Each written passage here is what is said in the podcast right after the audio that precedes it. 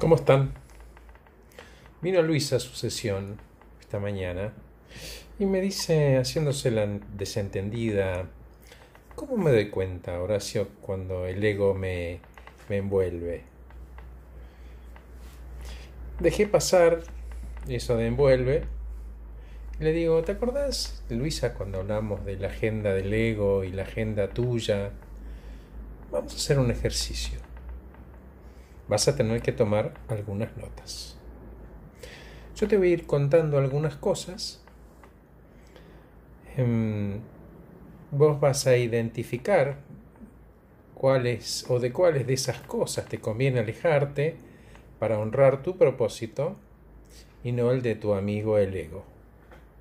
Y una vez que tengas las palabras o las oraciones identificadas, vamos a hacer algo con esas notas. ¿Querés? Bueno, me contesta Luisa. Bueno, vamos entonces. Para empezar, Luisa, no creas que sos superior a nadie.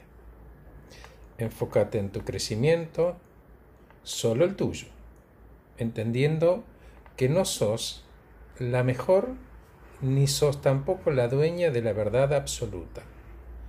Solo que otros piensan distinto y tienen segura o probablemente motivos o datos o hechos para sostener esta diferencia de opinión.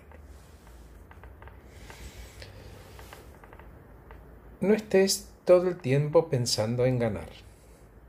Yo sé que no te gusta perder ni a las bolitas. Pero ¿sabes qué, Luisa? Cuando el ego ve una grieta, mete los dedos y le gusta dividir para reinar.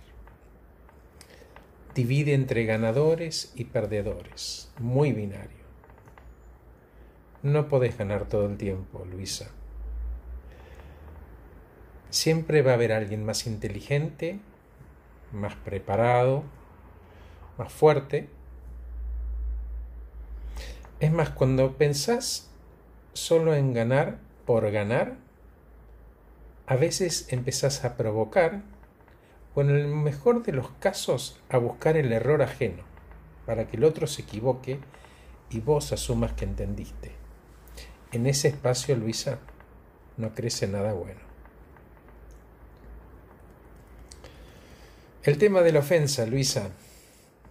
Nadie ataca a tu persona, solo indaga acerca del contenido de un tema que trajiste vos. Y por lo tanto, no hace falta ofenderse. Y en todo caso, solo pregunta. Y pregunta para entender y fortalecer tu trabajo. Si elegís sentirte ofendida, esa fuerza negativa te debilita y posiblemente te lleve a atacar. Y de nuevo, de ese lugar no nace nada bueno. Sé objetiva. Ocúpate del tema, datos, hechos, y no de la forma o de la persona de la que viene.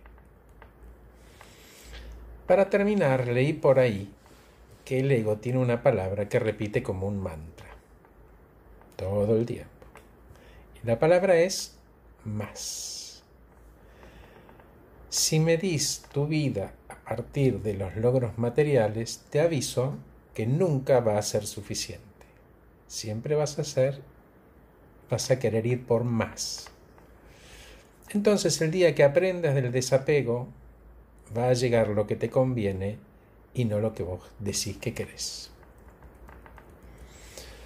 Hasta acá lo que tenía para decirte, Luisa.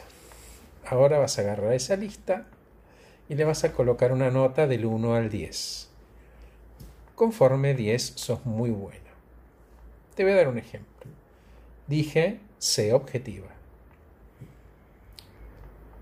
Si sos 9 o 10, me estás diciendo que sos muy objetiva. ¿Hasta acá ok? Bien. Entonces vas a poner dos notas. A cada una de las cosas que encontraste. Yo encontré 12.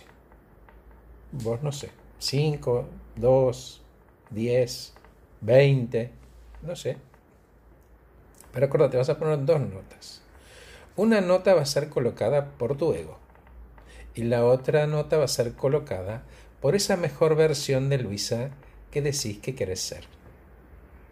Si lo haces y sos honesta, te vas a sorprender de los resultados, Luisa.